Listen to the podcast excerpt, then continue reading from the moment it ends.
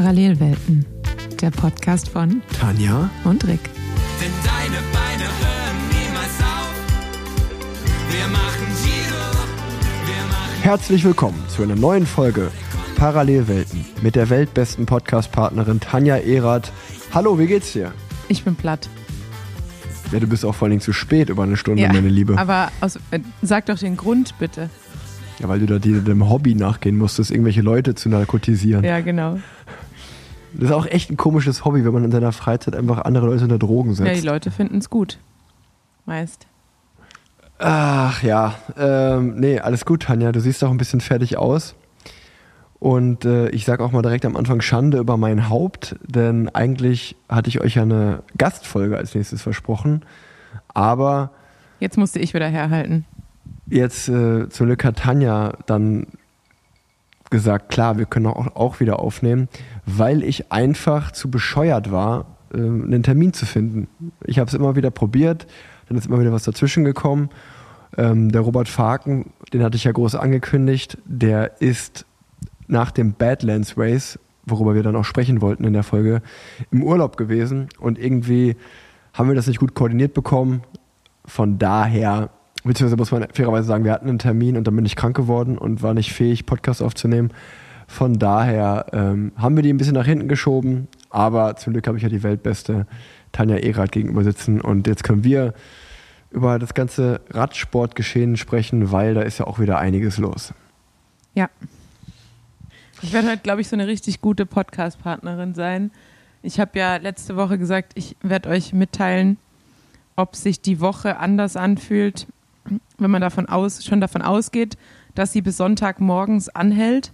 Und ja, ich hatte Freitagmittags nicht dieses Gefühl, ah, ich brauche Wochenende, sondern ging voller Tatendrang in diesen 24-Stunden-Dienst von Samstagmorgen bis Sonntagmorgen. Aber der hat mich dann Nee, das kann ich jetzt nicht sagen. Was ich eigentlich sagen wollte, das ist nicht jugendfrei.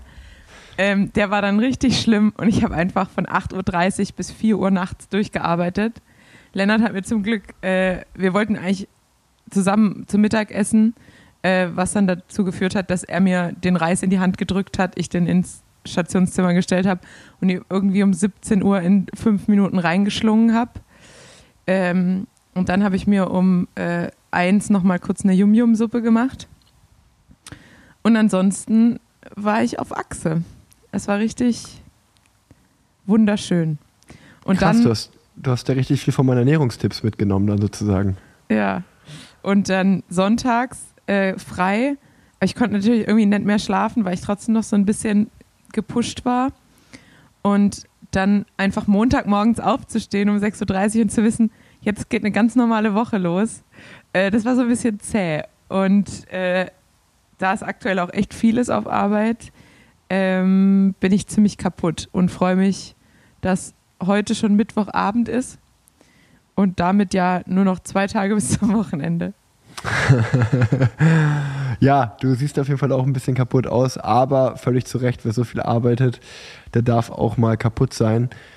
Ich kann dir sagen, mir geht's ähnlich. Ähm, also meine, seit der letzten Podcastaufnahme ist auch bei mir einiges drunter und drüber gelaufen und eigentlich habe ich für mein Gefühl immer alles ganz gut im Griff, aber es gab auch bei mir den einen oder anderen Tag der Überforderung, weil ähm, ich fange mal, wo fange ich denn am besten an? Am besten fange ich mit dem letzten Rennwochenende an, was dann gar kein Rennwochenende war, aber es sollte eigentlich eins sein. Ich wäre letzte Woche eigentlich im Einsatz gewesen bei der Championship von Flandern an einem Freitag. Das war der Die Campion-Job, Championship. Championship. was für ein Ja, wunderbares Wort. Holländ, holländisch für das Championship, belgisch Championship. Und ähm, das war auf jeden Fall am Freitag. Ich glaube, das war der 15. September und dann am 17. September wäre ich noch den Goixe Peil gefahren. Daraus ist dann aber nichts geworden, weil ich bin ganz normal noch angereist mit dem Zug von Köln nach Belgien, hab mein Training absolviert, eine Massage genossen, bin ganz normal zum Abendessen gegangen, bin ins Bett gegangen, voller Vorfreude auf die Rennen. Und dann bin ich so um Viertel nach eins wach geworden, das ist schon mal kein gutes Zeichen, wenn man um Viertel nach eins wach wird. Dann weiß man immer schon, irgendwas stimmt hier nicht. Und ich hatte extrem Fieber und ich habe mir auf jeden Fall irgendeinen kleinen Magen-Darm-Virus eingefangen, der mich aber mal sowas von aus dem Leben geholt hat übers Wochenende. Am Freitagmorgen ging es mir noch so lala, dass ich mit dem Teamarzt entschieden habe, okay, wir probieren mal starten. Es ist dann aber auch bei dem Probieren geblieben. Also das Rennen hat, ich glaube, elf Runden auf einer 15 Kilometer Runde. Und ähm, ich ich habe keine Runde geschafft. Ich bin so einen Kilometer vor der ersten Runde bin ich wieder auf den Busparkplatz abgebogen, ähm, habe mich dort in den Bus hingelegt. Hinten haben wir so eine kleine, so eine kleine Pritsche und ich bin, also es war so, weißt du, wenn du so krank bist, dann, dann werde ich auch ganz schön unhygienisch. Also dann, ich habe mich, okay, es war ja auch eigentlich nur eine Runde, aber ich habe mir einfach meinen Rennanzug ausgezogen, habe mir wieder mein T-Shirt und meine Joggingbuchse angezogen, habe mich auf diese Pritsche gelegt und bin original vier Stunden später wie aus dem Koma erwacht, als meine Teamkollegen vom Rennen fertig waren und duschen waren. Und dann sind wir ins nächste Hotel gefahren und dann war ich so am Boden, dass diese, dass mein Kreislauf, der war einfach so unten, dass der Gang, der Spaziergang oder der Fußweg vom Bus auf mein Hotelzimmer, das war vielleicht so zwei Minuten, das hat sich angefühlt, als wenn ich den Mount Everest besteigen muss. Es ging gar nichts. Ich dachte zwölfmal, ich klappe zusammen. Dann habe ich mich auf mein, auf mein Zimmer gerettet. Und dann, als ich mein Einzelzimmer hatte, das war dann auch so, als wenn ein Schalter umgelegt worden wäre von meinem Körper, dass er gedacht hat, okay, jetzt werden alle Luken geöffnet. Und äh, ungefähr so habe ich dann die nächsten 40 Stunden in diesem Hotelzimmer verbracht, bis ich dann irgendwann, äh, ist auch, ist auch, ist, das muss ich im Podcast erzählen, weil meine Frau hat herzlich über mich gelacht und ich habe gesagt, bei dir wird es nicht anders sein. Du hast auch zwei Jungs und die werden auch Mama-Kinder werden. Ich habe dann am Samstagnachmittag meine Mama angerufen und habe gesagt, Mama, kannst du mich bitte abholen aus Belgien nach Hause bringen? Und dann hat meine Mama das gemacht. Meine Mama ist eh die Beste, der beste Mensch auf der ganzen Welt und hat meine Mama sich ins Auto gesetzt, hat mich aus diesem Teamhotel abgeholt und hat mich nach Hause gebracht, wo ich dann meine Krankheit auskuriert habe. Süß. Das ist schon ein bisschen süß. Ja, also sind wir beide so ein bisschen ähm, Angeschlagen vom Wochenende. angeschlagen vom Wochenende. Dann kam ja auch noch in der letzten Folge, hatten wir auch, glaube ich, das Thema, dass das Ende der Saison naht und dann auch manchmal das Motivationsloch mitschwingt. Wo ich jetzt aber sagen muss, dass über, das schaffe ich eigentlich ganz gut. Ich habe schon einfach noch extrem viel Spaß am Radfahren und am täglichen Training und setze mir selber so kleine Challenges. Aber, äh, weil ich das ja einmal kurz angeschnitten hatte, ähm, der Motivationsboost wäre ja die Nominierung für die EM gewesen. Also das ist auch nicht passiert. So viel können wir auch sagen. Ähm, die EM findet statt ohne mich. Hatte ich zu 90 Prozent mit gerechnet, aber so eine kleine Hoffnung hat man ja immer. Ähm, naja, das, äh, das kam auch noch dazu. Und dann gab es halt noch diesen, ja, diesen Podcast-Fail, dass ich irgendwie alles, was halt so nebenbei läuft, ist einfach alles liegen geblieben. Aber so ist es halt manchmal. Ja, so ist es manchmal. Hier bleibt aktuell auch irgendwie alles liegen. Tanja, wollen wir mit dem großen, ersten großen fetten Thema anfangen? Ähm, Ja, wir, eigentlich nehmen wir zu spät auf, ähm, weil ganz viele Leute mir geschrieben haben, wir sollen unbedingt über dieses Jumbo-Desaster beziehungsweise die Uneinigkeit im Team beziehungsweise unsere Meinung dazu äh, aufnehmen. Und das haben wir natürlich jetzt eigentlich verpasst. Wir können es nur noch im, im nachträglichen Sinne tun, ähm, obwohl wir jetzt alle glücklicherweise wissen, dass Sepp Kuss am Ende doch das rote Trikot mit nach Hause genommen, das lila Trikot, Entschuldigung, das lila Trikot mit nach Hause genommen hat. Sollen wir dann Ey, noch kurz die, die Auflösung dazu? ja, mach gerne, mach gerne. Die Auflösung ist, ich bin dumm. Ja, exakt. Äh, Also Rick hat ja in der letzten Folge vom lila Trikot gesprochen, das im Fernsehen immer erwähnt wird, Nein, obwohl ich es ja gesagt- rot ist. Ich habe gesagt, ich verstehe nicht, warum die dummen Kommentatoren immer lila Trikot sagen. Das ist doch rot. Das war meine Aussage. Und dann kriegen Rick und ich ungefähr gleichzeitig eine Nachricht von Hörern, die sagen, die sagen nicht lila Trikot, die sagen lila Trikot. Vor allen Dingen, es ist auch wirklich, ich habe das so gelesen und es ist mir wie so wie Schuppen von den Augen gefallen. Ja. Ich war so, ja, das macht natürlich auch total Sinn. Aber ähm, ne, ich, ich habe oft so Momente, ich, ich frage mich wirklich, was da gerade los ist, weil ich habe in letzter Zeit oft so Momente gehabt, ähm, wirklich der Abend, bevor ich so krank geworden bin vor dem Rennen, telefoniere ich mit Leo. Und ich habe ja gerade erzählt, dass ich da mit dem Zug gefahren bin. Und ähm, Leo hat mich da zum Zug gebracht äh, und die, die muss halt noch auf Toilette. Und ist halt schnell in, zum Hauptbahnhof rein, äh, um aufs Klo zu gehen. Wir haben uns verabschiedet und dann haben wir halt abends telefoniert und wir reden so ganz normal. Und ich, mein, und ich meinte halt nur so, ich meinte halt beim Telefonat so, ah, du musst es ein bisschen, du musst es dringend auf Toilette, weil du hast mir so richtig herzlos Tschüss gesagt. Aber so, ja, ciao, ciao und halt dann schnell weg. Und dann meinte sie so, ja, ja. Und ähm, es war halt dann mega nervig, weil ich bin auf die, Toilette, auf die Toilette gekommen und auf der Toilette war mega die große Schlange. Und ich, hab, sie hat mir das so erzählt und ich habe so wirklich, ich habe sie so angeguckt auf FaceTime, so mit so einem offenen Mund, ich so, echt? Wie kommt denn eine Schlange aufs Klo da? Und dann war sie einfach so, hey, willst du mich jetzt verarschen? Und ich habe, also es ist natürlich offensichtlich, dass sie die Schlange vor dem Klo meinte. Und ich habe in dem Moment einfach gedacht, da war halt das Tier, da war eine Schlange auf dem Klo. Und ich habe so zehn Sekunden gebraucht, bis ich das gecheckt habe. Ich hätte jetzt eher gedacht, dass deine Frau äh, Schlange als Synonym für einen riesigen Haufen benutzt und dass irgendjemand auf die, wenn man am Bahnhof auf Toilette geht, irgendjemand auf den Klodeckel gekackt hat. nee, so nicht. Ich meinte einfach, da standen wohl viele Menschen an. Und ich dachte, hä, wie kommt denn eine Schlange auf, da, auf die Bahnhofstoilette? Wahnsinn. Naja. Also der Q EQ steigt mit deinem Alter offensichtlich nicht an. Ja, wird, wird, wird, äh, wird, aber wenn wir, ey, wenn wir, ich habe tatsächlich auf meiner Notizenliste noch eine schöne Fremdscham-Story. Es war beim letzten Rennen, was ich in Frankreich gefahren bin. Da saßen wir, guck mal, ich bin ja richtig am Anekdoten raushauen. Wir saßen beim Frühstücksbuffet in Frankreich und wurden von einer netten Da- Dame bedi- bedient. Und hat einer von den Staff-Members gefragt, ob sie noch den Käse bringen könnte auf Englisch. Sie hat das nicht so ganz verstanden. Und dann habe ich blitzschnell geschaltet und habe gesagt, Fromage, Fromage. Und dann hat sie gesagt, alles klar, da weiß ich ja, was ich bringen soll, was sie bringen soll. Und dann dachte ich, ich bin mega witzig und habe gesagt, c'est bon, c'est bon, Géramont, Géramont. Und dann hat sie mich so angeguckt. Was willst du von mir? Also das hat sie noch nie in ihrem ganzen Leben gehört. Und ich war einfach so, ja, das kennt bestimmt jeder in Frankreich, Géramont. Hat sich herausgestellt, das gibt's vielleicht, gibt, gibt's das, weißt du, ob es Géramont-Käse in Frankreich gibt? Oder ist es eine deutsche Erfindung? Weiß ich, also weiß ich ehrlich gesagt nicht, aber ich könnte mir sehr gut vorstellen, dass das einfach so fürs, fürs deutsche Gefühl auf Französisch gemacht, äh, aber eigentlich kein wirklich französisches Produkt ist. 100 Prozent. Also das habe ich mir dann So auch wie gedacht. Folie- Folie auch. Also, weiß ich Ja, aber, nicht. aber jetzt stell dir mal vor, du stehst irgendwo und irgendjemand singt dir so einen Slogan vor von irgendwas, was du gar nicht kennst auf Deutsch und denkst dir immer so, hä, was will der denn jetzt von mir? Ja, das habe ich jetzt immer wieder mit den, wenn wir so Praktikanten oder sowas haben.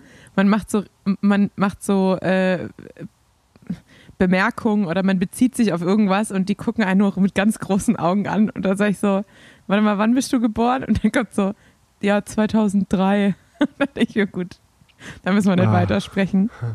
Deshalb kenne ich dieses Gefühl. Ach ja. Werbung.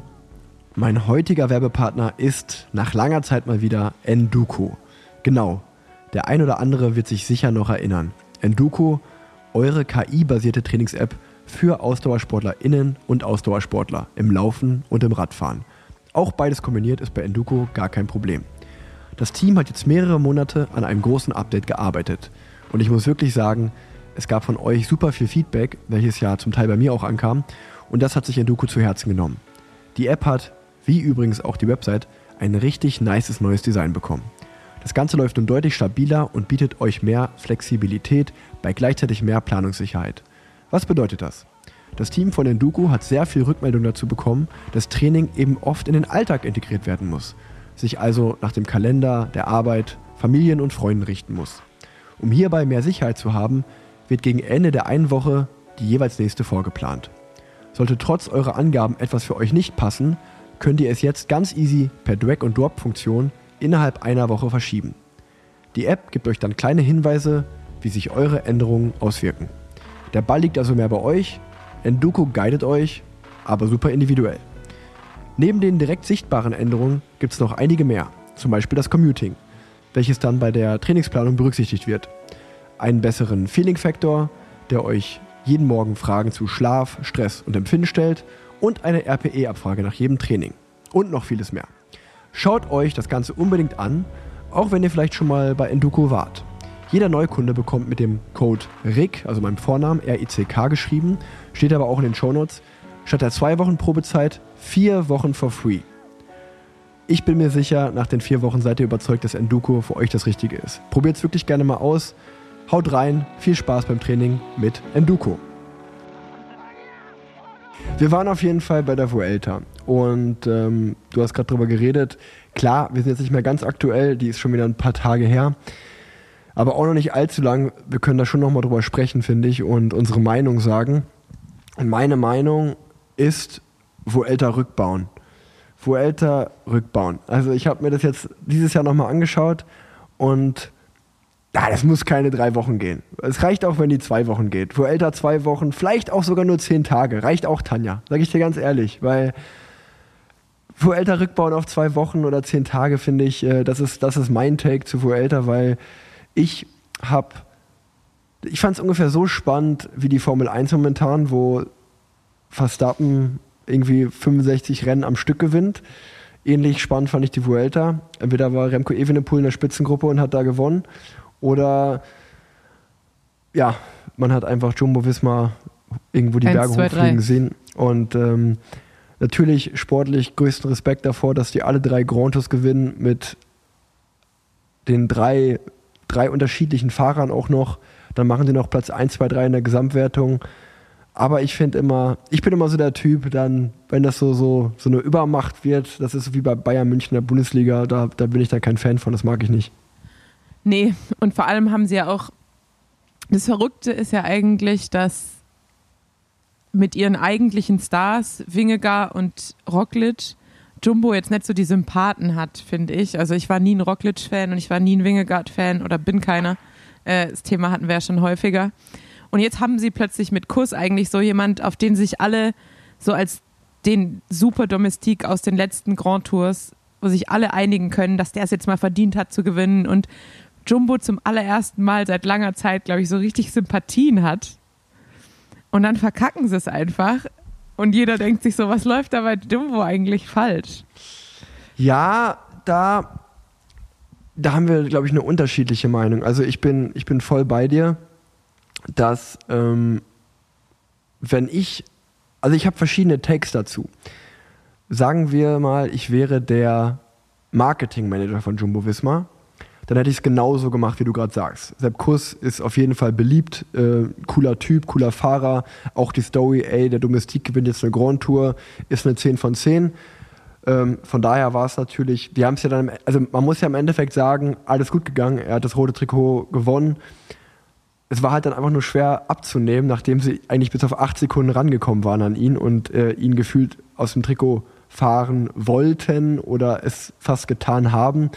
Und dann glaube ich, dass es einfach intern einen ganz schönen Rums gab und die auch gesagt haben, warte mal, es ist doch eigentlich auch ein ganz schönes Bild, wenn Roglic rosa Trikot, Wingegaard gelbe Trikot, Sepp Kuss rote Trikot, das kommt halt viel besser, ihr fahrt zu, drei, zu dritt über die Ziellinie ähm, und das hat ja dann auch alles gut funktioniert. Da, da dachte ich übrigens, Massensturz. Als sie da zu, zu dritt über die Ziellinie gefahren sind, dachte ich, oh, das geht nicht gut. Aber ähm, ja, es war halt dann so ein bisschen unglaubwürdig, nachdem sie ihn davor so zwei, dreimal so herzlos haben stehen lassen. Aus ähm, ja, ich bin aber ganz ehrlich, ich habe es wirklich auch, ich habe es tatsächlich mehr durch Social Media und irgendwelche Videos und Statements dazu mitbekommen unter den Nachrichten, als dass ich selber richtig krass geschaut habe.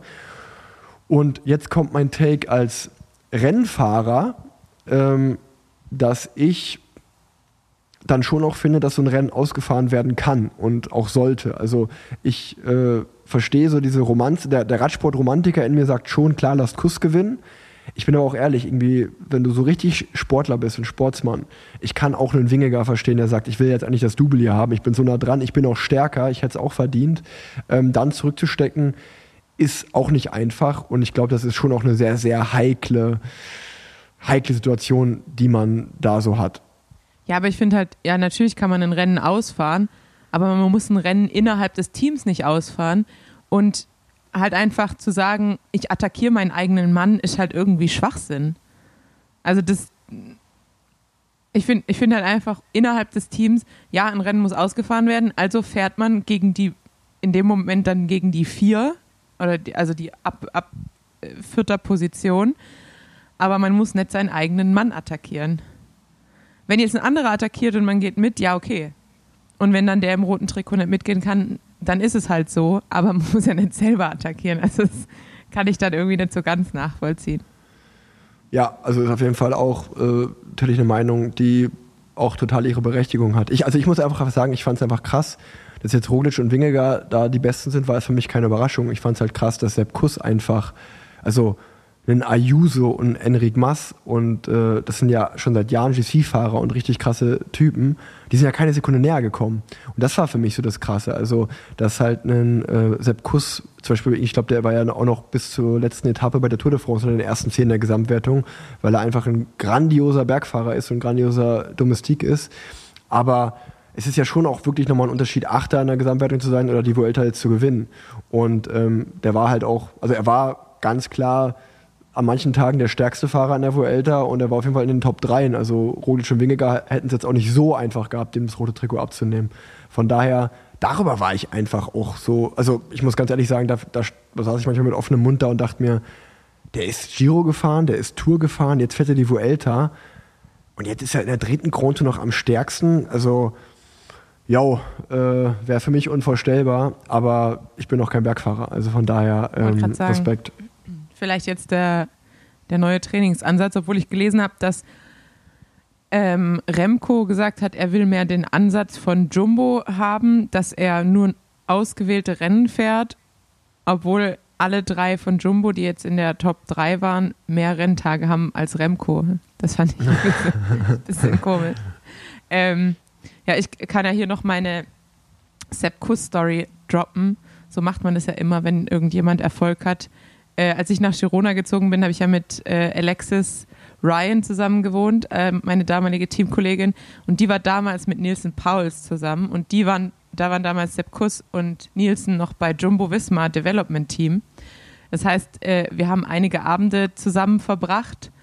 Und da muss ich anmerken, als er dann die Tour of Utah gewonnen hat, ähm, kam er zurück nach Girona und wir waren im, normal, im Irish, wo man immer trinken geht. Und äh, ich war, wir haben alle am Ende bezahlt halt jeder so seinen, seinen Deckel. Und ich war die letzte, die übrig war. Und ja auch als Frauenprofi die mit dem schlechtesten Gehalt. Und dann hat einfach äh, Sepp und ich weiß gar nicht mehr, wer der andere war, äh, haben einfach die Zeche geprellt und ich musste einfach das ganze Bier bezahlen von den Jungs. Was?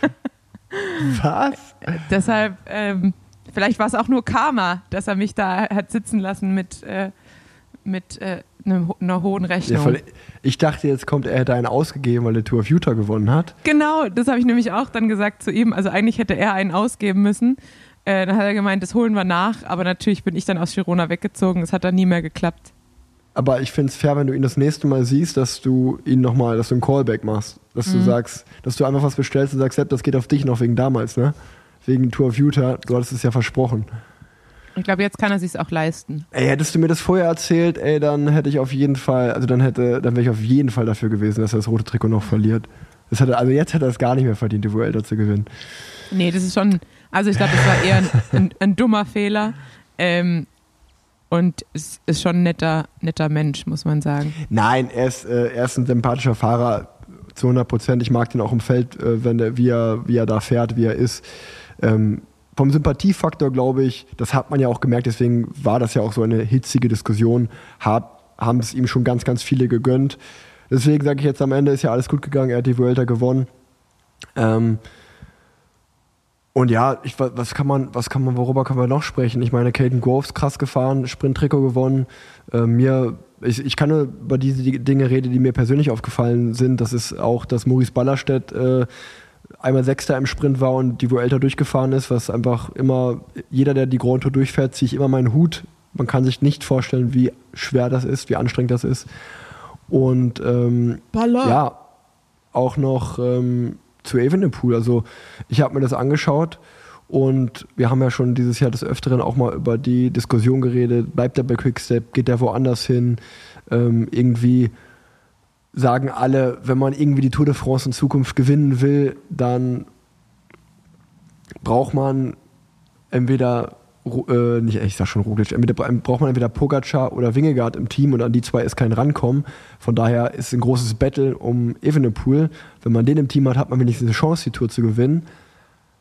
Meine Meinung, ich glaube nicht, dass das was wird gegen Pogacar oder Wingegaard in der Zukunft. Ähm, ich glaube, Remco wird vielleicht noch ein paar Mal Weltmeister im Zeitfahren auf der Straße. Das ist so ein krankes Talent, das kann man gar nicht beschreiben. Auch wie er dann nach dem Einbruch gefahren ist, jeden Tag gefühlt in der Spitzengruppe noch, gewinnt er drei Etappen. Also der wird ganz, ganz viel in seiner Karriere noch gewinnen. Hat er ja eh schon, der ist schon eine Legende, der wird auch noch größer werden ähm, und noch mehr Radrennen gewinnen.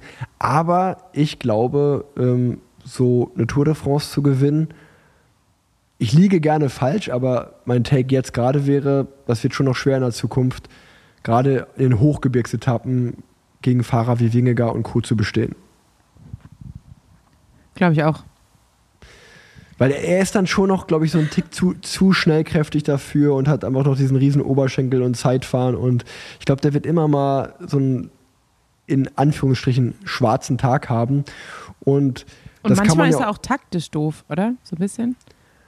Ja, das, das manchmal auch. Aber ich glaube, das kommt auch einfach, wenn du so übertrieben stark bist oder dich so fühlst, dann machst du halt einfach so ein bisschen leichtsinnig äh, oder fährst du halt leichtsinnig und das, das schlägt dann halt auch oft mal nicht in die schlauste Fahrweise um. Aber ja, an sich, ich finde es halt einfach, ähm, der Junge wird auf jeden Fall seinen Weg gehen und ähm, der, der hat niemand, der hat niemand Rechenschaft schuldig und ich finde auch so Gesundheit, lieb, Gesundheit, Gesundheit. Wer dreimal ist, ist doof. Ähm, aber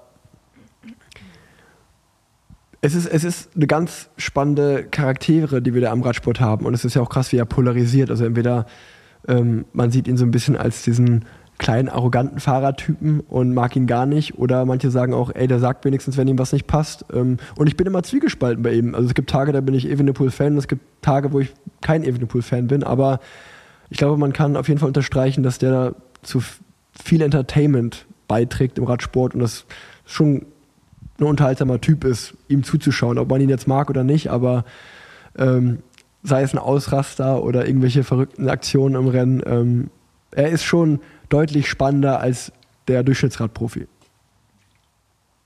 Definitiv. Sorry, ich musste gerade äh, Gary trinken. Jetzt haben wir auf jeden Fall den großen Brocken, die Vuelta, zur Seite gelegt und ähm, Aber was man noch kurz sagen muss, alle, die sich äh, die letzte Etappe nicht angeschaut haben, schaut euch dieses Rennen an. Das ist, glaube ich, eines der spannendsten Rennen, die ich in den letzten Jahren gesehen habe. wirklich, habe ich gar nicht geguckt, was da passiert. Ja, äh, Ausreißergruppe von fünf richtig starken Fahrern. Äh, Kemner, Denz, Evenepoel, ähm, Filippo Ganna und Costa. Und ähm, es war halt die ganze Zeit irgendwie so 20 Sekunden Vorsprung, 10 Sekunden Vorsprung, 11 Sekunden, 19 Sekunden. Und es ging wirklich bis zum Schluss. Und so bei, ich glaube, 200 Meter bis, bis Ziel ist das Feld eigentlich wieder rangefahren. Manche sind übersprintet worden. Ähm, und ach so ja, und Caden Groves war auch in der Gruppe, das habe ich nicht gesagt, glaube ich. Und er gewinnt sozusagen aus der Ausreißergruppe den Sprint. Deshalb, war, wenn man sich das Ergebnis anschaut, sieht es total wild aus, weil man sieht halt eigentlich ja Massensprint. Klar, Caden Ja. Groves gewinnt. Aber dann ist auf einmal Kemner auf 10, Denz auf 3. Also es macht so, wenn man nur das Ergebnis anschaut, macht es überhaupt keinen Sinn. Also war auf jeden Fall eine richtig coole Etappe. Ja, das kommt dann noch auf die Watchlist. Das kann ich mir noch auf die Watchlist packen, wenn ich demnächst, bald geht ja die Rollensaison wieder los, dann fährt man wieder viel auf der Rolle. Dann kann ich mir das schön angucken.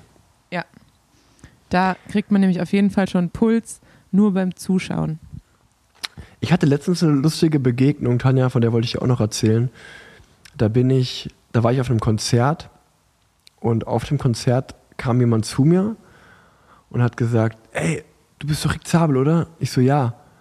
Und dann hat sie mir gesagt, ey, ohne Scheiß, ne? So dieses Tour de France-Ding, was du da machst, das ist echt gut, Junge, da sehe ich was, da musst du dranbleiben. Und ist dann einfach so weggegangen. Und ich war einfach so, okay, alles klar. Danke. So, da musst du dranbleiben. Ja, ich aber so, ja, also ich mache das jetzt seit zehn Jahren professionell. Ähm, aber gut, ich, bleib, ich bleib dran. Danke, schön, dass du da was in mir siehst. Das freut mich. Ah, das war herrlich. Wichtig auch für dich. Dass du jetzt Ja. auch einfach wirklich mal durchziehst. Ja, das war für mich, das, das war, Jetzt, das wo dir das einer gefehlt. gesagt hat. Das hat mir noch gefehlt. Da, da musst du, da musst du dranbleiben. Also ich komme, ich, ich glaube, ich werde einfach mal zu dir bald ins Krankenhaus kommen. Und dann, wenn ich, wenn ich dich sehe, sage ich, Tanja, Tanja, das Arztding, was du hier machst, da musst du dranbleiben. Das ist nicht schlecht. Das ist gut, da sehe ich was. Ja, wenn die, Woche, wenn die Woche so weitergeht, dann brauche ich das auch. dann muss mir jemand sagen, dass das gut ist, dass ich da dranbleiben soll. Was ist denn sonst noch passiert in deinem Kosmos? Ähm, Romandie, Tour de Romandie der Frauen war. Äh, Liane Lippert gewinnt eine Etappe. Ähm, ist auf jeden Fall aus deutscher Sicht sehr zu erwähnen und natürlich auch für alle, die äh, Fans dieses Podcasts sind und die Folge mit Lilly auch schon gehört haben. Ansonsten nehmen wir heute am Mittwoch auf und ähm, die Europameisterschaft im Zeitfahren ist gerade so ziemlich in allen Altersklassen zu Ende gegangen. Ähm, das heißt, darüber können wir auch auf jeden Fall ähm, sprechen, denn da sind ja auch ein paar Leute dabei, die hier schon im Podcast waren, die jetzt auch auf der internationalen Bühne, ähm, vor allem auf der großen Bühne, auch richtig geliefert haben. Katharina Fox ist nämlich ähm, in knapp nicht in die Top 10 gekommen, also hat die Top 10 knapp verpasst mit Platz 11, aber ist ein richtig starkes Rennen gefahren, hat äh, Leute hinter sich gelassen mit Rang und Namen und ähm, ja, ich glaube mit so einer Minute 27 auf eine Marlene Reusser äh, muss man sich auf jeden Fall nicht verstecken. Also ich sage, äh, dass sowohl im Männer- als auch im Frauenzeitfahren keine, keine Deutsche und kein Deutscher in der Top 10 war. Das ist eigentlich nicht so. Ist nicht so. Also Katharina Fox natürlich klar, wenn man sieht, wo die herkommt, dann Ich stark. Dann ist das aber der große Lichtblick beim BDR. Ja, aber das würde ich auf jeden Fall sagen. Und ähm, bei den Juniorinnen ähm, trotz allem Hanna Kunz auf drei und äh, bei den U23-Mädels Antonia Niedermeyer auf zwei. Also ich würde sagen, die Frauen haben äh, trotzdem geliefert. Ja, ja, gut, Antonia Niedermeyer liefert das ganze Jahr schon, ne? Ja. Jetzt, äh, jetzt ist Zeitfahren, dann am Wochenende sind die Straßenrennen. Das ist ja die EM in Drenthe, der bekannte Wamberg. Also ich bin mal auf die Straßenrennen gespannt. Ich, ähm, auf jeden Fall auch wilde Nominierung äh, aus deutscher Sicht. Bin mal gespannt, was da so bei rumkommt. Und ähm, auf jeden Fall spannendes Rennen, ne? Da der Wamberg, da in Holland, die Region Drenthe. Du bist ja auch mal oft Rennen gefahren früher, oder? Ähm, da ist Position, Wind, dann noch der Berg da, die Runde. Also das ist schon Klassikerrennen, würde ich sagen. Und, Ja, ist auf ähm, jeden Fall ein sehr selektiver Kurs und irgendwie so ein richtiges Ausscheidungsfahren meistens. Ja, und ist jetzt auch verrückt, weil jetzt eigentlich wäre das ja die Woche von der WM, wo die WM normalerweise stattfindet. Ja. Ähm, von daher jetzt ist die EM, also die, die, die kleine WM, sage ich mal. Und ähm, dann, ey, es geht echt schnell. Ne? Wir sind im sieben Meilen Schritten, dann ist schon Oktober. Und ähm, wenn das so weitergeht, Tanja, dann sind wir auch schon am 8.12. auf meinem Geburtstag zusammen. Ist das krass, ey. Wie das fliegt, ey. Ja, da bin ich ja wahrscheinlich nicht in Deutschland. Hast du jetzt, hast du deinen Dienstplan jetzt langsam mal? Wenn du da nicht kommst, ich bin so sauer. Ja, ich habe doch gesagt, ich bin im Urlaub. Ich habe Urlaub bis Ja. zum 10.12. und dann werde ich den wahrscheinlich auch ausreizen. Also ich gehe nicht davon aus, dass ich hier bei deinem Geburtstag da bin. Das ist, das ist eine Frechheit. Das ist eine absolute Frechheit. Ich weiß. Ich werde am, werd am 7.12. werde ich 30 und am 8.12. eine große Party und wenn du da nicht kommst, boah, das, das ist nämlich dir richtig übel. ich guck mal, ja? Schau mal, schau mal, das wird echt super. Das wird richtig voll. Ich habe mir richtig also wird es so eine richtig große, große Sause. über, über 100 Leute, richtig Nee. klein, kleiner Raum, fette Party. Da, da heiraten manche Leute kleiner, du. Natürlich. Ja, ich meine, was erwartest du? Wenn, wenn schon, denn schon. Bei den Zabels werden große Brötchen gebacken, ich merke schon. Ja, ist aber auch zusammen, ne? Also Leo und meiner zusammen, der 30. Ja, und äh, was- was- wie, wie, die, wie, die, wie, wie die Amis sagen, hast du was. Äh, nee, wie sagt man? hast du was? ja, jetzt, du jetzt was? bin ich gespannt, wie man sagt. Wie, wie sagt man Äh, denn? ma- Man sagt, äh, hast du was, kannst du was? Äh, sagt man so, ne? Hast du was, kannst du, nee, wie sagt man immer? Was, was, was, was du hast, das hast du. ich komm gar Und Äh, warum? what you, die sagen, what you have, that you have. Das weiß man ja wohl. Ähm, weiß jetzt auch gar Ich nicht glaub jemand nicht. drauf. Ich glaube nur, dass die sagen, what you have, that you have.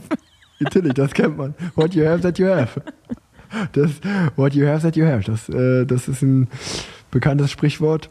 Aus Ohio kommt das. Und ähm, ich habe aber ich habe eine Überraschung für dich. Ich hab Kennst das du- Ich weiß nicht, ob ich das schon mal gesagt habe, aber es gibt ja, das, ich bin ein großer Fan des Kängurus, habe ich ja früher äh, stark konsumiert, von Marc-Uwe Kling. Und da gibt es immer die falsch zugeordneten Zitate. Und es gibt den falsch zugeordnete Zitate-Kalender.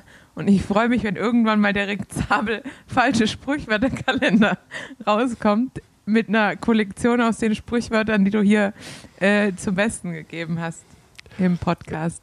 Ich, ich habe ich hab tatsächlich, ich könnte einen Screenshot äh, schicken. Ich habe sogar in der Podcast-Liste genau das notiert. Falsche Sprichwörter. Und da schreibe ich mir immer die Sprichwörter auf, wenn ich welche falsch sage. Hast du dir Zum vom Live- Live-Podcast auch aufgeschrieben? Zum Beispiel steht dort, nee, was habe ich da gesagt? Hast gesagt, ähm, da, da beißt sich der Fuchs in den Schwanz. Hier, hier steht nur falsche Sprichwörter, Doppelpunkt Heinz und Kunz. Wie, wie, wie, wie geht das eigentlich, das Sprichwort?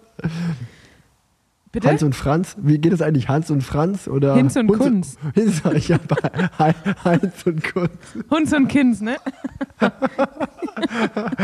Hans und Franz habe ich gesagt, das ist auch geil. Ach, naja. Ähm, aber ich habe eine Überraschung für dich mitgebracht. Ja, da freue ich mich. Denn haben wir jetzt eigentlich, wir- haben wir jetzt gerade EM einfach so in einem Ding Ja, was, willst du jetzt, was willst du jetzt drüber sprechen? Das war Zeitfahren. Ze- Was willst du beim Zeitfahren reden? Ist, je- jeder ist gestartet, und ist so schnell wie möglich ins Ziel gefahren und dann wurden Zeiten genommen. Dann stehen drei Leute am Ende auf dem Podium und dann war es das. Josh Tarling, Marlene Reusser gewinnen sozusagen die großen Rennen von äh, Frauen und Männern. Ja. Das äh, wollen wir natürlich noch erwähnen. Wir sind ja hier ein Service-Podcast. Falls So einer aus. Pro Cycling Stats nicht kennt. Und weil wir ein äh, Service-Podcast sind und wir aber nicht nur Radsportlerinnen und Radsportler hier zuhören haben, sondern auch vielleicht den ein oder anderen Triathleten oder die ein oder andere Triathletin, für die habe ich natürlich was dabei. Denn ich habe mal wieder mich umgehört, ich habe meine Kontakte spielen lassen und ja, ich spiele es einfach ab. Hier ist er für euch. Hier ist eine kleine Grußbotschaft nach seinem Weltmeistertitel. Hier ist Sam Ledlow. Hey guys, just a quick, uh, quick little recap for Plan Z. Uh, yeah, I'm world champ, fucking world champ, baby. Um, nah, it's uh, it's crazy. Uh, it's, I've been trying to trying to achieve this for for many many years, and it, yeah, I think the overwhelming feeling when I won the the world title, the the Ironman World Champs, was just like disbelief. I guess I was just looking at my family and saying like what the fuck I was saying over and over again. Um, but no, I mean the support's been incredible, and the crowds in Nice were were crazy, especially racing under the French flag. And uh, yeah, equally got lots of firsts really, because youngest ever first French person and first time with the world champs here in France. So yeah, just an amazing, amazing day. And uh, yeah, now I'm just enjoying life a bit. I've just stopped for a coffee with my brother on a on a little spin, and uh, yeah, get back into it and try and win some more titles, I guess. But um, yeah, that's about it. Just wanted to give a quick shout out to to my man Rick, or as we call him in France, Lorenzo. Ja, das war der neue Triathlon-Weltmeister. In Nizza wurde er zum Weltmeister gekürt. Und wer den kleinen Insider am Ende nicht versteht, er sagt immer Lorenzo zu mir, weil als ich ihn kennengelernt habe, sagt er, ich sehe wohl einem französischen Rapper sehr ähnlich. Ähm, deswegen nennt er mich immer Lorenzo. Das kurz zur Erklärung. Und ja, jüngster Triathlon-Weltmeister aller Zeiten in Nizza geworden. Vorletztes Wochenende war das. Und zudem das letzte Rennen von Jan Frodeno auch noch. Der, der Goat des Triathlons hat aufgehört. Ja, also ich muss sagen, ich bin äh, kein Fan. Du bist kein Fan von Sam Ledlow? Nee. Warum? Ich weiß nicht. Der ist. äh, Kann man ja auch. Ist ja ungefähr so wie mit, warum ist man kein Wingegar-Fan oder sowas. der hat für mich nichts. Der ist einfach so, der ist immer so ein bisschen der, der frech, hat für mich nichts. frech und irgendwie so ein bisschen respektlos. Manchmal habe ich das Gefühl. Ähm, ja, mag ich nicht. Okay. Ja, äh, ich habe ihn persönlich kennengelernt und ähm, ich fand ihn sehr witzig und ich fand das, äh, ich finde er hat eine sehr erfrischende Art, aber Ich ich, find- kann das verstehen. Er ist so ein bisschen cocky, cocky kann man sagen. Er ist schon Ja. so dieses respektlose, er teast gerne, das, das, äh, da gebe ich dir Aber recht, nicht, aber, nicht auf eine gute Art und Weise. Du hast es ja auch, aber auf eine gute Art und Weise. Und ich finde bei ihm, er kommt nicht gut weg. Okay, okay. Ja, trotzdem fand ich es aber sehr nett. Das muss man ihm natürlich jetzt auch mal einfach. Ich habe ihm gefragt, ey, wir haben einen deutschen Podcast. Ich würde es witzig finden, wenn du da eine Sprachnachricht schickst. Und das hat keine zwei Minuten gedauert. Da war die Sprachnachricht da. Von daher ähm, hat er ja vielleicht gerade auch ein bisschen andere Dinge zu tun, nachdem er Weltmeister geworden ist. Ähm, das fand ich sehr nett und äh, Hallo? das, das kann man ihm, das kann man ihm ja wohl schon nochmal zugute halten. Jetzt macht unseren Podcast aber sehr klein. Was soll er denn Besseres zu tun haben, als für unseren Podcast eine Sprachnachricht aufzunehmen? Ja, ich habe ich hab ihm natürlich auch gesagt, you know, I, uh, I have a German podcast, you know, and uh, with Tanja Erath. And it's a big, really big podcast. A lot of people listen to it. Uh, the biggest, biggest, by far the biggest cycling podcast of Germany. Und dann hat er natürlich gesagt, klar, ja, da, da bin ich am Start. Und hast gesagt, send it over, because what you have, that you have. What you have that you have, it's a German saying, but also people from Ohio say it. Übrigens, ich finde, du solltest ihn auch nicht mögen, weil ich habe mal gerade diesen Rapper gegoogelt und wenn du aussiehst wie dieser Typ, ja, ich habe nicht gesagt, dass ich finde, dass ich so aussehe. also dann, find, dann findet dich Sam Laidlow ziemlich unattraktiv. ziemlich hässlich. Das denkt er, du bist echt richtig hässlich, Rick. Ah, Ja gut. ah, das, aber witzig ist, ich, ich nehme das einfach so hin. Ich habe dir noch nie gegoogelt. Schau mal, da, du Ja. bist da direkt. Äh, ja, das war das. War das. Aber Tanja, ich wäre ja, ich wäre ja nicht ich, wenn, wenn ich eine Grußbotschaft, ich meine, das kann jeder Podcast. Eine Grußbotschaft, eine Grußbotschaft, das kann jeder Podcast. Was war denn in Deutschland weit, was war denn noch so großes Gesprächsthema in der letzten Zeit? Schätz mal, Ähm, was ist so passiert? die Augenklappe von Olaf Schulz. Das auch. Äh, aber Olaf Scholz hat jetzt keine Sprachnachricht gesendet. Oh, guck mal, wie, wie in der letzten Folge kommt meine Familie gerade rein, während wir Podcast aufnehmen. Oskar, wir, Oskar, wir nehmen gerade Podcast auf. Ich habe auf jeden Fall noch eine Sprachnachricht mitgebracht. Ach genau, wir waren dabei, dass, dass, du, dass du anfängst zu raten, ähm, wer das sein könnte. Ja, großes Thema. Olaf Scholz Augenklappe. Sonst fällt mir jetzt gerade nichts ein. Das war sportlich auf jeden Fall. Sport. Ah, Basketball. Basketball. Ah. Weltmeister. Basketball-Weltmeister. Und wer hat sowohl dich als auch mich schon trainiert? Arne Grischkowiak. Arne Gaskowiak ist nämlich der Fitnesstrainer der Basketballer-Jungs. Der war hautnah dabei.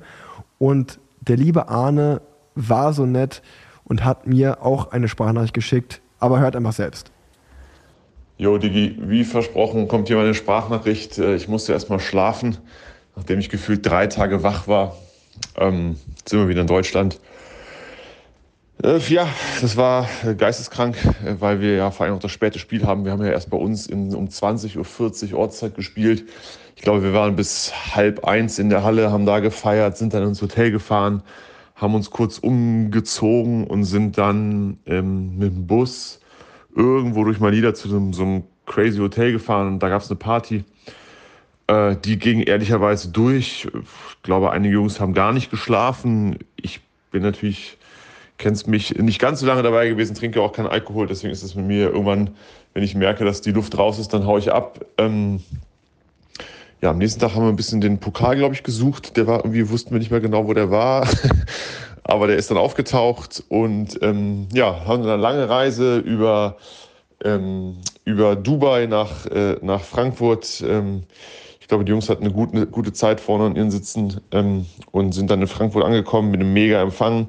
Sind direkt am, am, am Flieger abgeholt worden und äh, glaube, ich habe einmal Frankfurt noch auseinandergenommen. Und äh, ja, das, ich glaube, also ehrlicherweise, ich habe es bisher noch nicht komplett begriffen, was da passiert ist. Ähm, ist halt eine unfassbare Reise gewesen, ne? wenn du wenn du die Letten schlägst ähm, im Viertelfinale mit zwei Punkten, wo die noch den entscheidenden Wurf äh, haben und den nicht treffen, dann geht das ganz anders aus. Ähm, da hatten wir ein bisschen Glück. Gehört ja absolut dazu auch zu einem Turnier. Dann gegen die USA zu gewinnen, da hatten wir schon wirklich ein absolutes Hoch der Gefühle. Ähm, das hatte ich im äh, Halbfinale bei der Eishockey-WM ja auch schon mal, auch gegen die USA. Und ähm, diesmal haben wir es halt geschafft, ähm, diese Energie weiter aufrechtzuerhalten, diese, diese, diese, die Spannung hochzuhalten und gegen die Serben wirklich zu gewinnen, weil wir wussten, boah, das wird ein brutales Finale. Naja, und wenn du das dann gewinnst, und es war ja auch wirklich bis zuletzt äh, knapp, dann, weiß ich nicht, du kennst das ja aus dem Sport, da gibt es Gefühle, da gibt es äh, Emotionen, das ist alles so unfassbar unglaublich. Und dann merkst du halt jetzt so über die Tage einfach, was das gemacht hat. Auch in Deutschland, so ist natürlich cool zu sehen, wenn der ZDF überträgt, wenn das bei Magenta läuft. Ich glaube, insgesamt haben das Finale, ähm, also ohne diese Public Viewing-Geschichten, aber über sechs Millionen Leute gesehen. Das ist natürlich genial für eine Sportart. Das freut mich unglaublich, dass die Jungs da auch die Anerkennung bekommen, die Reichweite bekommen, das Aufsehen bekommen. Und ja, es war alles perfekt. Und ähm, manchmal hat man ein bisschen Glück im Leben und dann äh, bringt man sowohl Leistung und hat auch Erfolg. Und äh, das hat an diesem Tag dann zusammengeführt und zusammengepasst. Und ja, jetzt sind wir da, jetzt haben wir das geschafft. Und jetzt geht's weiter auf dem Weg zu den neuen Zielen. Ich hoffe, dir geht's gut. Liebe Grüße, wenn ich noch was machen soll, irgendwas sagen soll, irgendwas einsprechen soll, konkrete Sätze, was auch immer, sag mir Bescheid. Äh, ich bin jetzt wieder hier in Köln. Liebe Grüße. Ja, auf jeden Fall Glückwunsch an die deutsche Basketballnationalmannschaft für den Titel. Und ähm, du hast ja letztes Mal schon angekündigt, ich hatte keine Ahnung, ich habe auch bis jetzt keine Ahnung, ich habe kein Spiel gesehen. Ähm, Schande über mein Haupt, äh, aber ja, ich bleibe bei Radsport, glaube ich. Ähm, ich fand es richtig geil. Ich habe es wirklich verfolgt. Ähm, ich bin genauso Fan jetzt wie jeder andere, der jetzt zum ersten Mal Basketball-Fan ist. Nee, Ja, aber ich war, Seit du ich war jetzt, let- seit du jetzt den war- Sternschritt kennst. Ja, nee, ich war aber, ich war letztes Jahr, ähm, wo die EM da war, da war die EM-Vorrunde auch in Köln.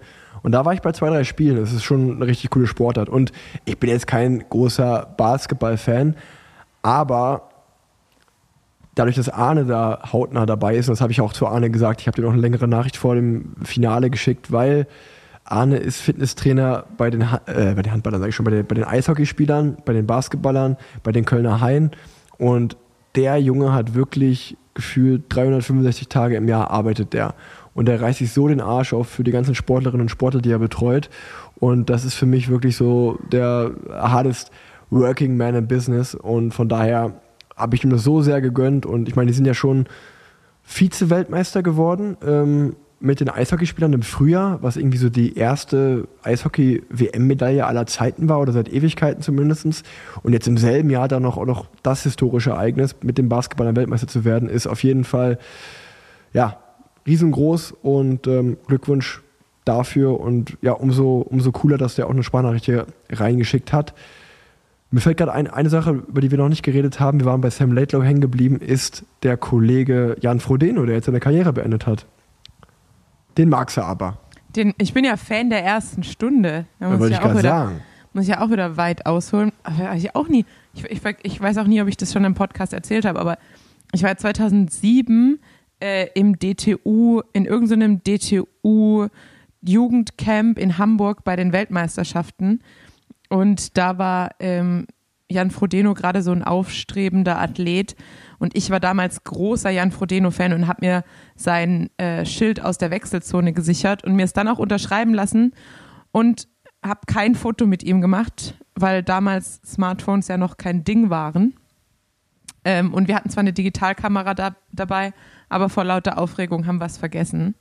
Und ähm, seitdem war ich eigentlich Jan Frodeno-Fan und habe ihn ja auch äh, dann nochmal getroffen, jetzt persönlich, als wir in Israel waren. Und ja, ähm, netter Typ auf jeden Fall. Und ja, Jan, Jan ist hat, glaube ich, auch den Sport einfach sehr weit vorangebracht durch sein Auftreten, seine Professionalität. Ähm, Ja, also ich glaube, hat auf jeden Fall dem, dem Triathlon gut getan. Absoluter Goat. Ich äh, mag ihn auch sehr. Ich meine, was er sportlich erreicht hat, ist sowieso, brauchen wir gar nicht erwähnen, was für ein krasser Typ. Ähm, ich will auch noch Patrick Lange erwähnen, der ja Zweiter in dem Rennen geworden ist. Auch äh, super krasses Rennen. Ihr, wisst alle, ich bin jetzt nicht tief drin im Triathlon, aber ich verfolge das natürlich schon immer und finde es echt cool.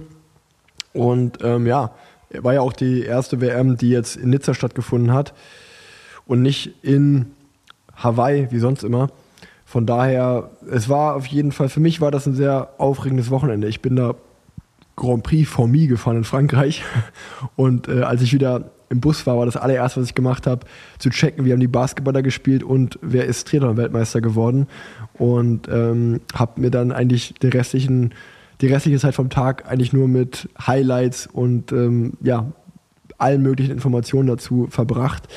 Von daher ähm, dann doch immer schön zu merken, dass Radsport sowieso Beste, keine Frage, aber auch noch viele andere coole Sportarten. Und weil du gerade gesagt hast, du hast noch kein Bild gemacht, eine Frage an dich, Tanja. Ich bekomme immer mal wieder Autogramm oder Wünsche, beziehungsweise Autogrammpost. Und also es gibt gar keine Autogrammkarten von mir. Also früher, so in den Anfangsjahren meiner Karriere, war das BMC. Die haben noch Autogrammkarten gemacht, aber Israel macht also seitdem ich bei Israel fahre, seit fünf Jahren, machen die keine Autogrammkarten mehr. Und dann kriege ich immer diese Autogrammpost mit einem Rückumschlag und äh, mit der Bitte um ein Autogramm. Aber ich habe halt keine. Was soll ich machen? Ich, ich kann nichts zurückschicken. Ist dir das auch oft passiert? Ja, tatsächlich. Ich habe hier noch einen Umschlag liegen, den muss ich jetzt mal zurückschicken. Ähm, die, die Person hat sogar an mein Krankenhaus geschickt. Also an meine Krankenhausadresse wahrscheinlich, weil ich im Podcast gesagt habe, in welchem Krankenhaus ich arbeite äh, und das dann sozusagen an mich zu, zu meinen Händen. Das lag dann halt irgendwann in meinem Fach. Und dann dachte ich mir so, hm, komisch, ein privater Brief in meinem Fach. Und dann war das halt eine Autogrammanfrage. Ich habe aber theoretisch von allen, also von vier von fünf Jahren habe ich Autogrammkarten, ähm, habe aber nur von zwei Jahren welche übrig und ähm, genau, kann, kann da noch welche versenden, wenn Anfragen da sind. Und meistens sind es ja wirklich so richtig süße Briefe, weil es ja auch oft ältere Personen sind, die die Briefe schreiben. Also ich habe mal eine bekommen, wo man wirklich gesehen hat, die Person hat so ein Lineal äh, angelegt und auf diesem Lineal geschrieben, weil unten hat es immer so eckig der Buchstabe aufgehört, damit mit er gerade geschrieben hat. Ähm, also die meisten Briefe sind tatsächlich sehr, sehr süß. Ach ja, mir, mir bricht auch mal so ein bisschen das Herz, wenn dann da die Post kommt und es wurde sich viel Mühe gegeben. Und ich habe dann keine Autogrammkarte, aber ich packe dann einfach mal Nacktfotos rein und dann schicke ich das zurück. Das ist auch eine Lösung. Ähm, ja. Ansonsten kannst du ab jetzt auch meine, meine einfach reinpacken, wenn du willst. ja, ja, das ist auch gut. Werbung. 75 Vitamine, Mineralstoffe, Botanicals, Bakterienkulturen und weitere Inhaltsstoffe aus echten Lebensmitteln, das ist AG1. Und ich trinke es jeden Tag für einen starken Start in den Tag. Ich erkläre euch gerne mal, wie das funktioniert. Ein Messlöffel AG1 und 250 Milliliter Wasser. Ihr mixt das und trinkt es. Ganz easy einmal am Tag. Ich persönlich mische es oft mit äh, einem Saft auch oder mit einem Spritzer Zitrone. Schmeckt dann einfach noch besser. Und ähm, bei mir persönlich läuft jetzt die Saison gerade aus. Also wir befinden uns im September, das heißt, die Saison läuft vielleicht noch einige Wochen, dann ist aber auch wieder vorbei. Aber trotzdem, auch auf der Zielgerade Saison hilft mir AG1 immer noch, jeden Tag fit und stark durchs Training zu kommen, durch den Alltag zu kommen. Auch als Familienpapa äh, mit der Familie im Hintergrund. Ich muss sagen, toi, toi, toi, dieses Jahr war ich wirklich trotz Kindergartenkindern ähm, sehr gesund und bin gut und gesund durch die Saison gekommen und ich bin der Meinung, AG1 hat sicherlich einen großen Anteil daran. Ähm, ihr könnt das Ganze ganz entspannt nach Hause euch liefern lassen ähm, und komplett unverbindlich bei einer Einzelbestellung und ohne Vertragslaufzeit in der Mitgliedschaft einfach abbestellen oder pausieren lassen, jederzeit möglich. Also schaut doch mal vorbei auf der Webseite, ist alles ganz easy. Und es gibt jetzt exklusiv für PlanSet-HörerInnen einen Jahresvorrat Vitamin D3 und K2 plus fünf praktische Travel Packs bei Abschluss einer Mitgliedschaft kostenlos dazu. Checkt das Ganze aus auf drinkag1.com slash planset. Ich sag's nochmal, drinkag1.com patreon.com slash planz. Aber den Link findet ihr natürlich auch in den Shownotes wie immer. Werbung Ende. Nee, ey, Tanja, ich sag's dir, wie es ist. Ähm, ich habe nichts mehr auf der Liste stehen. Ich weiß nicht, ob du noch so viel Energie hast oder noch viel zu besprechen. Aber ansonsten machen wir einfach mal eine kurze PW-Folge und äh, das ist für mich auch voll in Ordnung. Ja, ich hatte eigentlich nur noch, beziehungsweise weil du jetzt äh, die Langdistanz-WM angesprochen hast. Wir haben eigentlich, haben wir damals über die 70.3 WM gesprochen? Ich glaube nicht, nee. Weil es war ja einfach komplett deutsches Podium. Also es war ja einfach ein richtig äh, krasser Erfolg eigentlich für, ähm, für Triathlon Deutschland. Ich meine, Triathlon Dann Deutschland war ja, war ja in den letzten Jahren immer relativ äh, dominant. Also Wir sind auch doch erfolgsverwöhnt. Wir bei sind der- doch genau, erfolgsverwöhnt sind- als Deutsche. wir sind auf jeden Fall ähm, erfolgsverwöhnt, das stimmt schon. Ähm, aber Rico Bogen hat als auch sehr junger Athlet, also die jungen Athleten, wie man auch an Sam Laidlow sieht, sind gerade richtig auf dem Vormarsch.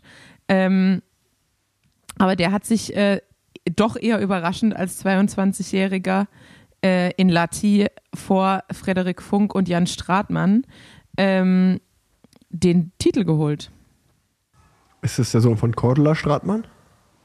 Ich glaube nicht, nein. Schade. Ähm, ja, also bei 70,3, 70.3, 70,3, richtige, Be richtige Beleidigung für den Sport. Ähm, 70.3 ist komplett an mir vorbeigelaufen. Ähm, aber ja, ich meine, Triathlon, was soll ich dazu sagen noch? Ich habe die, ich hab die große WM verfolgt. Äh, wo ist eigentlich, Tanja, du bist doch Triathletin. Wann ist der, also man macht ja, die, die können ja beides auch, Halbdistanz, Langdistanz, aber die spezialisieren sich dann einfach. Wie macht man das? Erklär mir das bitte. Ja, normalerweise ist es so ein bisschen so ein Rantasten, ähm, dass man halt, man fängt ja erstmal auf den kürzeren Distanzen an, klassischerweise. Also die, der Schülerbetrieb, der Sta Schüler, Junioren, Jugend und sowas, da steigern sich ja langsam die Distanzen, bis man dann irgendwann bei der Olympischen ankommt. Und äh, die olympische oder auch Sprintdistanzen sind meistens die, die auch in den Ligabetrieben abgebildet werden. Also egal ob erste, zweite Bundesliga und so weiter. Ähm, und dann sagt man normalerweise, früher war das so, da hat man gesagt, okay, man macht seine Mittel, keine Mitteldistanz, bevor man irgendwie 22, 23 ist. Das hat sich total geändert. Äh, jetzt mittlerweile macht man das sehr früh. Äh, wie man sieht, also der aktuelle Weltmeister 22. Ja. Ähm, und dann gibt es die Leute, die dann einfach wirklich bei der Mitteldistanz bleiben. Es gibt die Leute, die dann sagen, okay, ich gehe von der Mitteldistanz auf die Langdistanz. Und meist kombinieren die, die Athleten Lang- und Mitteldistanz übers Jahr, weil man natürlich nicht unendlich viele Mitteldistan äh, Langdistanzen macht, dann ein paar Mitteldistanzen einstreut. Ähm, und oft sind die Mitteldistanzen halt eigentlich die Distanz, wo sich dann die Elite der olympischen Distanzen und die Langdistanzen treffen, weil man sich halt so auf der Mitteldistanz auch annähert. Aber an sich kann man das ein bisschen streuen, wie man möchte. Und olympische Distanz ist kurz, kur- ist die ganz kurze, ne? Genau, olympische Distanz sind 1,5 Kilometer Schwimmen, 40 Kilometer Radfahren und 10 Kilometer Laufen. Krass, das ist sehr intensiv. Und dann Mitteldistanz und Langdistanz. Und was ist, was würdest du sagen, was ist äh, so am meisten angesehen? Die Königsdisziplin ist schon Langdistanz. Oder olympische Distanz, Olympia. Kann man nicht so, also ich finde es schwierig, das Oder, oder, zu sagen. oder das ist ist genauso, so, als, als würdest du sagen, was ist. Mit Tour de France vergleichen? Ja, genau. Also, Okay, oder beziehungsweise du kannst halt Vergesst alles, was ich gesagt habe dazu. Nee, aber es ist halt so sch schwierig, weil zum Beispiel klar, olympische Distanz ist halt, ist halt Olympia und Ziel Olympia und dann hat man halt jemand wie Jan Frodeno als Olympiasieger, ähm, der ja danach dann aber auch alle Weltmeistertitel, die man auf den anderen Distanzen gewinnen kann, gewonnen hat.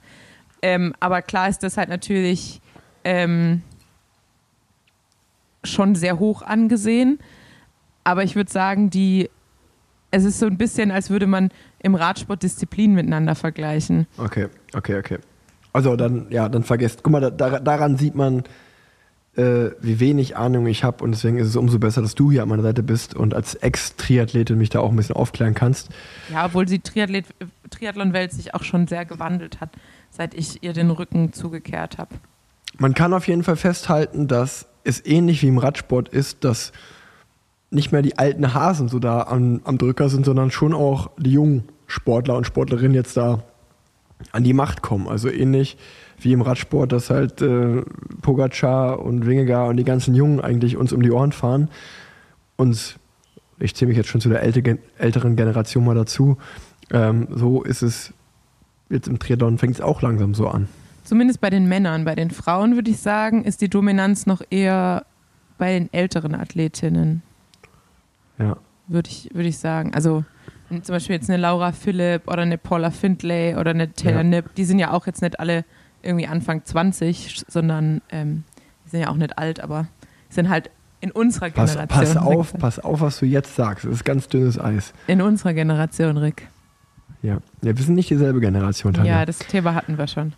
Ich bin, ich bin, ich bin, erstens bin ich noch nicht 30 und äh, gefühlt würde ich schon sagen, bin ich eigentlich eher so Anfang, Mitte 20, so 18 noch eigentlich vom Kopf. Noch nicht äh, vom Kopf nicht mal volljährig, ehrlicherweise. Ich lasse das alles einfach so stehen. Ähm, das Einzige, was ich noch sagen kann, ich bin dieses Wochenende in Berlin, beim Berlin-Marathon.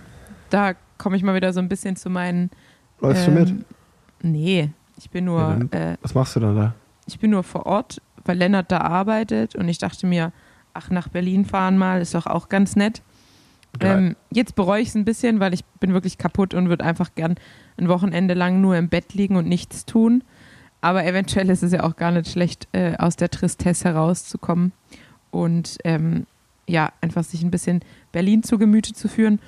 Und in dem Rahmen und natürlich auch, weil ich dafür den Marathon bin, habe ich mir überlegt, gerade wenn man mit dem Zug irgendwo hinfährt, man nimmt ja kein Fahrrad mit.